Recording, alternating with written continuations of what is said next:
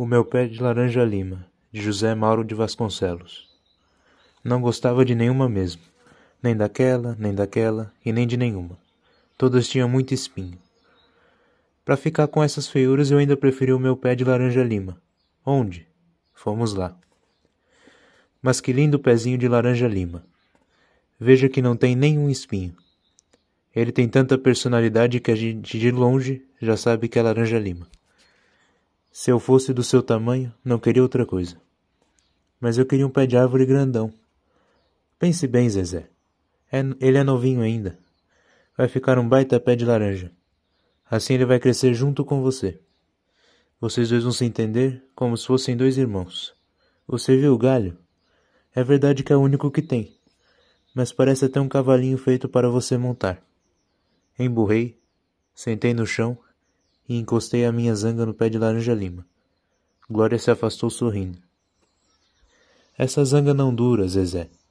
Você vai acabar descobrindo que eu tinha razão. Cavoquei o chão com um pauzinho e comecei a parar de fungar. Uma voz falou vindo não sei de onde, perto do meu coração. Eu acho que a sua irmã tem toda a razão. Sempre todo mundo tem toda a razão. Eu é que não tenho nunca. Não é verdade. Se você me olhasse bem, você acabava descobrindo. Eu levantei assustado e olhei a árvorezinha. Era estranho porque eu sempre conversava com tudo, mas sempre pensava que era o meu passarinho de dentro que se encarregava de arranjar fala. Mas você fala mesmo? Não está me ouvindo? E deu uma risada baixinha. Quase saí aos berros pelo quintal, mas a curiosidade me prendia ali. Por onde você fala? A árvore fala por todo canto pelas folhas, pelos galhos, pelas raízes. Quer ver? Encoste seu ouvido aqui no meu tronco que escuta meu coração bater. Fiquei meio indeciso, mas vendo seu tamanho, perdi o medo. Encostei o ouvido e uma coisa longe fazia tic, tic. Viu? Me diga uma coisa. Todo mundo sabe o que você fala? Não, só você. Verdade? Posso jurar.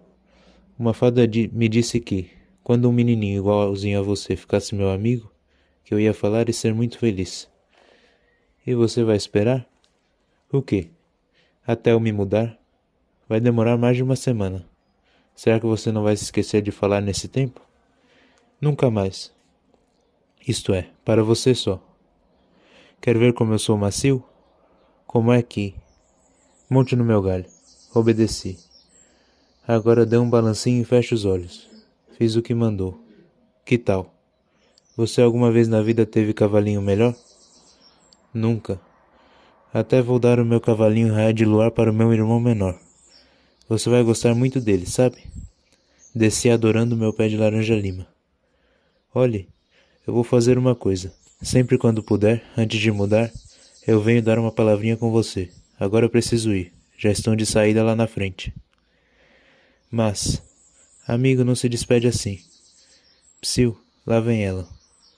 Glória chegou mesmo na hora em que eu o abraçava. Adeus, amigo. Você é a coisa mais linda do mundo. Não falei a você? Falou sim. Agora, se vocês me dessem a mangueira e o pé de tamarindo em troca da minha árvore, eu não queria.